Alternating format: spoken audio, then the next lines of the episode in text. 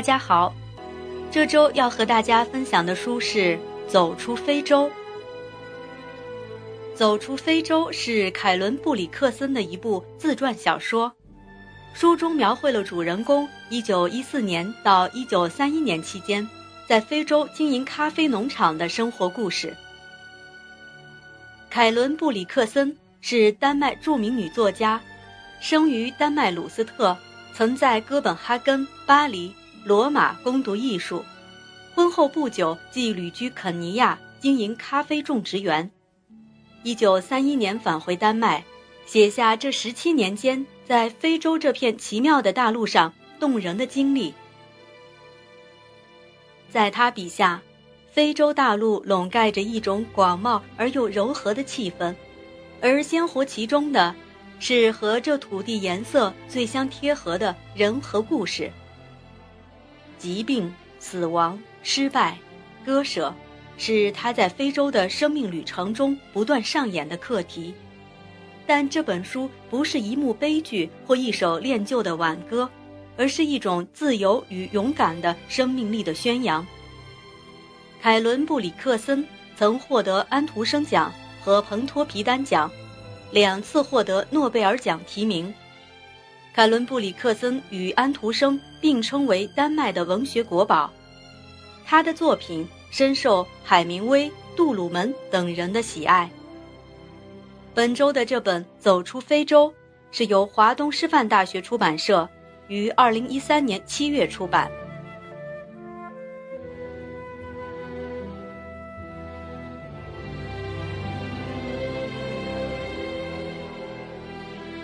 我们庄园有许多来访者，在拓荒的国土，好客不仅是旅行者，而且是定居移民的生活之必须。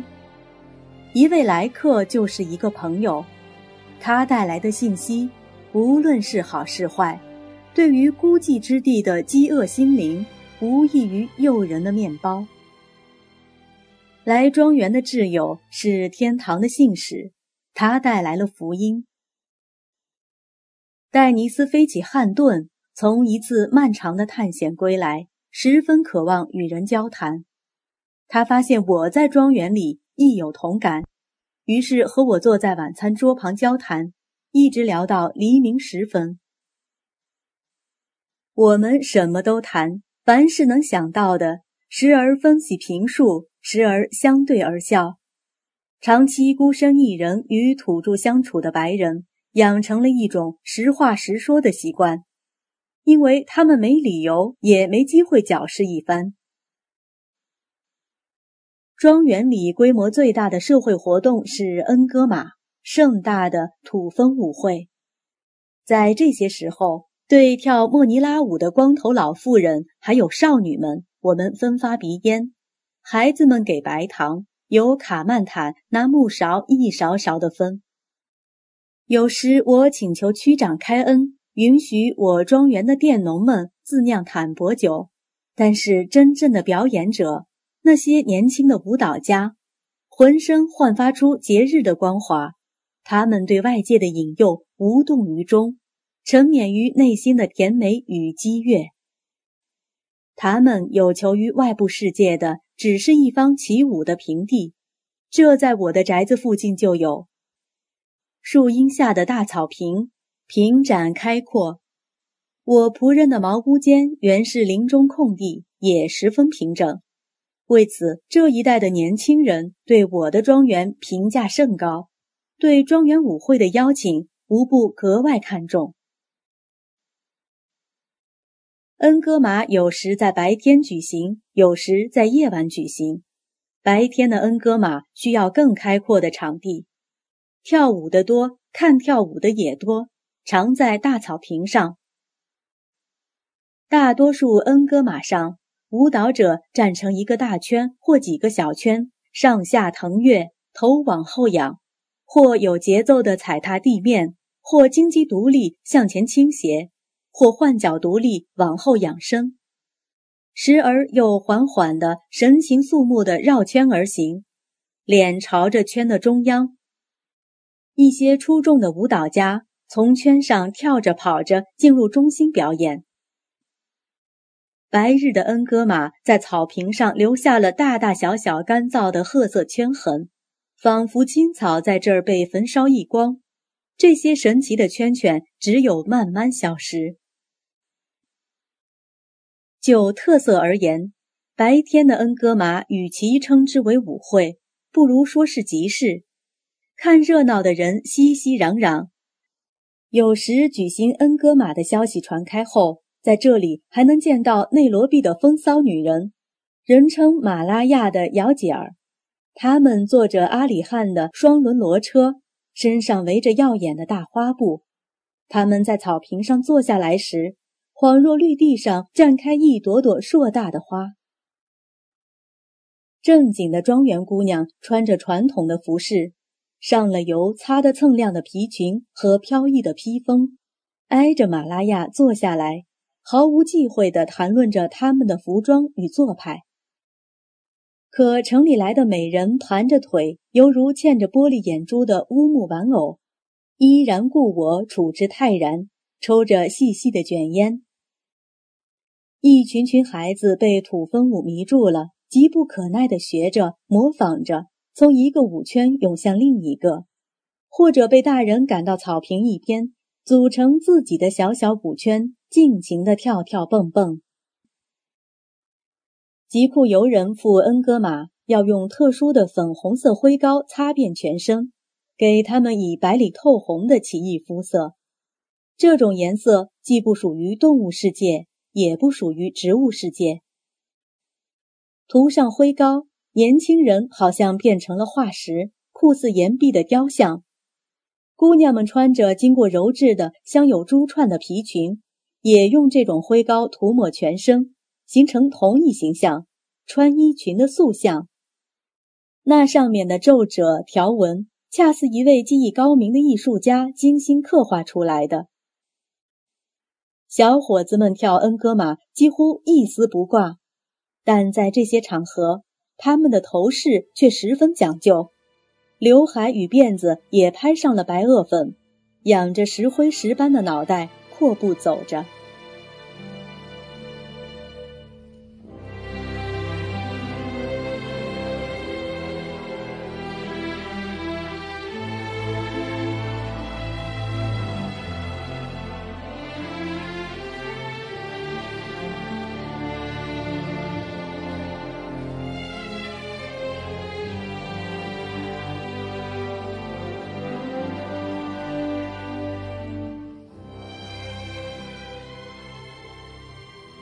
白日恩戈玛也是喧闹的，笛子、羊皮鼓奏出的舞曲常被观众的欢叫所淹没。当舞蹈中的一个角色被男子汉处死时，正在欢舞的姑娘们会发生一种古怪、尖细而绵长的叫声，也许是追忆着他们在舞圈中扮演角色的时光，他们的面孔兴奋得神采奕奕。但是夜间的恩戈玛则在认真诚挚的气氛中进行。夜舞的景致美极了，这时你不必担心何处是表演的场地，它由一堆堆篝火组成，延伸到光亮的尽头。火不愧是恩戈玛的核心。其实跳舞未必真需要火光，非洲高原的月光奇迹般清朗皎洁。火是用来造成一种效果，它使舞场成为最好的舞台，将一切色彩、一切动作融汇成一个统一体。有一个舞蹈片段，姑娘们娴静地站在小伙的脚上，双手搂着他的腰。年轻的武士们双臂隔着姑娘的头伸出去，双手紧握长矛，竭尽全力，时而高举，时而插地。这构成了一幅优美的画。不足的少妇在年轻的丈夫怀抱里避难脱险，保卫他们的男子汉甚至让他们站在自己的脚上，以防毒蛇或地面上的其他险情。恩戈玛夜会上有笛声、鼓乐声，也有歌声。歌手中有些是全国闻名的歌星，从远方特邀而来。他们的歌咏与其说是唱歌，不如说是有节奏的音颂。他们都是即兴歌手，随口编唱歌谣，配之以舞者迅速的聚精会神的合唱。在夜间的旷野里，聆听那轻柔的歌声响起，聆听那有规则的复踏，那年轻的有韵律的声调，是那么令人愉快。而后，当这些歌声彻夜不息的回旋，又伴随为加强效果而不时敲击的鼓声。就变得极为单调，出奇的折磨听觉，似乎让你欲听不能，欲罢也不能。在一次恩格玛夜会上，发生了富有戏剧性的事件。那一回的夜会是践行宴会，是专为我赴欧洲短期访问举行的。那年我们的收成不错，夜会排场很大，约有一千五百名疾库游人参加。舞蹈已进行了几小时，我走出门，想再看一会儿就上床休息。他们给我放了一把椅子，背对着仆人的住房，有两个老佃农陪着我。突然间，舞圈里发出一阵骚乱，那惊恐的动作，那奇异的声响，犹如大风吹过一堆灯芯草。舞蹈的节奏渐慢，但还没停下来。我问一位老人出了什么事，他压低声音，急促地答道：“马赛伊来了。”这消息该是一个奔跑者传递的，因为有好一会儿没发生更大的动静。也许吉库游人把话传过去，可以接待这些不速之客。对马赛伊人来说，参加吉库游人的恩戈马是违法的，因为在过去。这类事常引起太多的麻烦。我的仆人们都赶来了，站在我椅子边，每一个人都将目光投向舞场的入口处。终于，马赛伊人进来了，舞蹈戛然而止。十二位年轻的马赛伊武士步入舞场，走了几步后，他们停下来，稍稍等候，目不旁视。他们对着篝火眨巴眨巴眼睛，除了武器与华美的头饰之外，他们一丝不挂。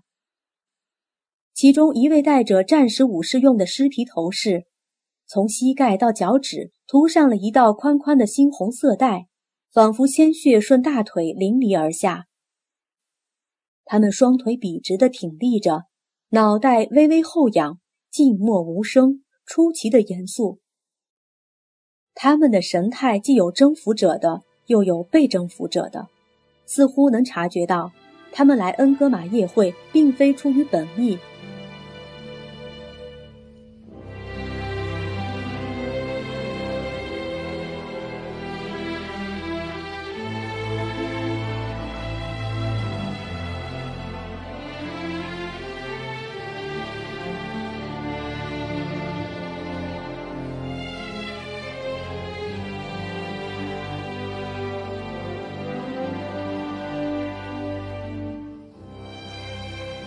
羊皮鼓单调的节拍飞越河面，飞入马赛伊保护区，哒哒不停息地敲着敲着，敲乱了那些年轻武士的心。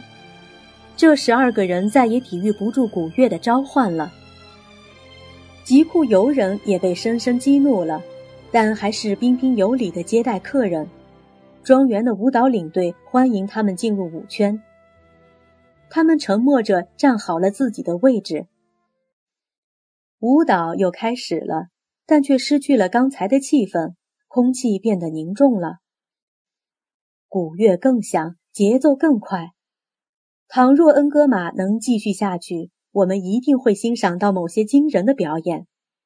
吉库尤人和马赛伊人会竭力向对方显示自己舞蹈的技巧与活力。可惜事态并未如此发展，有些事情即使以每一方的善意都理解不通。我也不知怎么回事，蓦然见到舞圈晃动了，冲垮了。有人高声尖叫，刹那间，我跟前的一切都乱了。人们奔跑着，拥挤着，鸡犬声、身体倒地声隐隐传来。我们的头顶上，夜间的空气因飞舞的长矛而震颤。我们都站起来了，连五圈中央的明智的老太太们也都趴在柴堆上看个究竟。当情绪平静下来，狂乱的人群又一次消散时，我发觉自己被围在当中，四下只有一小块空地。两个老佃农朝我走来，勉强的把发生的事情讲了一下：是马赛伊人违反了法规。现在的情形是，一个马赛伊三个吉库尤重伤，砍成碎片了。用他的话说。他们认真的问我乐意缝合他们的伤口吗？不然的话，谁都得惹出政府的麻烦。我问老人格斗者什么地方被砍断了？脑袋。他骄傲地答道，带有一种土著临危不惧的个性。此刻，卡曼坦匆匆赶来，手里拿着穿了长线的织补针和我的顶针。我仍犹豫不决。就在这时，老阿瓦鲁走上前来。他在坐牢的七年中学得一手裁缝手艺，他一定是找机会一试身手，显示技艺，竟然自愿接下这一病例。人们的注意力都转移到他身上，他确实将伤口缝合了，而且伤者在他手下恢复了健康。他在此后大肆炫耀这一成功，但卡曼坦对我说。肯定当时脑袋并没有分离，因为马赛伊出席舞会是非法的。有一段时间，我们将受伤的马赛伊藏在专门安置白人来客的佣人住房里，在那里他复原了。